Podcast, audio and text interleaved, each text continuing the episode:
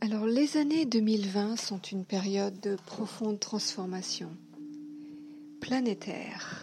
Et comme nous l'avons vu dans la série La nature de la réalité, je t'invite à l'écouter si tu ne l'as pas encore fait.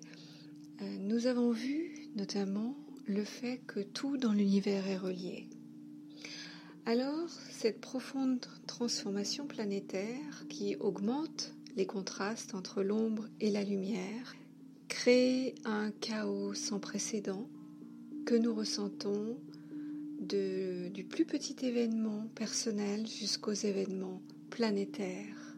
Nous sommes à une période de tournant de l'humanité, une période comme on n'a pas vu sans doute depuis plusieurs dizaines de milliers d'années. Et à cette période, nous avons une chance incroyable, difficile à voir pour beaucoup d'entre nous, de pouvoir purifier toute l'ombre au niveau de nos vies, au niveau de la société, au niveau de la planète.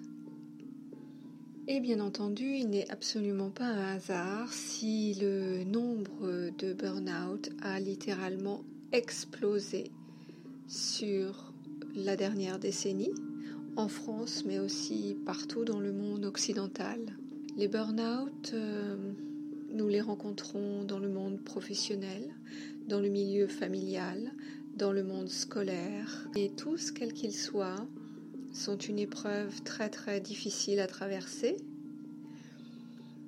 Nous allons ici plonger en profondeur pour aller voir euh, au plan factuel, mais aussi au plan physique, au plan énergétique, puis au plan spirituel, la signification du burn-out et en quoi c'est une immense opportunité de transformation.